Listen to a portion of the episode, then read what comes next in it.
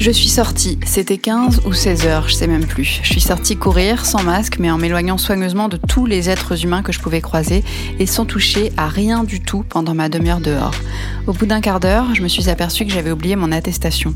J'ai failli faire demi-tour, puis j'ai décidé de quand même faire le tour que j'avais prévu de faire au départ, mais clairement, j'avais la même impression que quand je fraudais dans le métro en 98. Donc, je suis sortie dans les rues de ma ville, dans les rues de cette ville que j'ai arpentée des milliers de fois. Chaque bar, chaque resto, chaque boutique s'animait dans mes souvenirs comme s'ils avaient été ouverts. Même le cabinet dentaire m'a fait de la peine.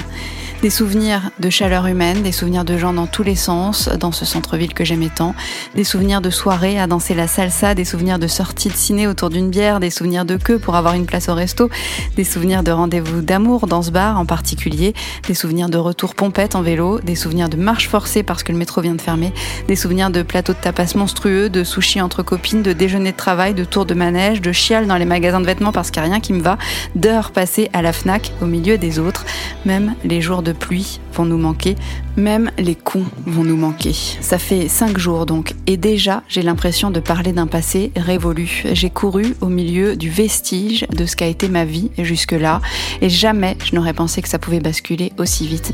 J'ai couru assez pour me retrouver au cœur de cette ville que j'ai tant aimée, assez pour me dire qu'on en avait imaginé des merdes potentielles, mais pas celle-là, pas ça, pas comme ça. On en a imaginé des histoires folles, des monstres, des scénarios catastrophes, mais je sais pas pourquoi, pas celui-là. Il paraît que la réalité dépasse toujours la fiction, alors bienvenue. Ce que j'ai vu, donc, des rues désertes, des gens qui s'évitent, des visages masqués, quelques sourires de loin, des rideaux baissés, des tables rangées, quelques rares voitures, de la pierre, du bitume, des arbres bien alignés, des feux rouges qui servent à rien, du mobilier urbain inutile, des routes totalement vides, du vide d'ailleurs, que du vide. Et je n'ai pas pu m'empêcher de penser à ce putain de temps qui nous nargue, à ce soleil qui s'en donne à cœur joie, à ce printemps 2020 qui commence sans nous. Ce que je n'ai pas vu. Je n'ai pas vu de jolies robes, celles qu'on sort avec délectation, une pointe de fierté et une grande sensation de liberté au premier rayon de soleil en cette période habituellement. Je n'ai pas vu de couple d'ados amoureux sur les bancs publics. Je n'ai pas vu de groupe de mamans poussettes marmailles surexcitées.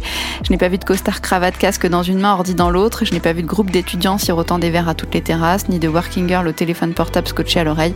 Je n'ai pas vu de manif, même pas de bombes lacrymo, aucun gilet jaune. Je n'ai pas vu de légèreté, ni de joie, ni de vie. Je n'ai pas vu d'insouciance et peut-être que je n'en reverrai pas.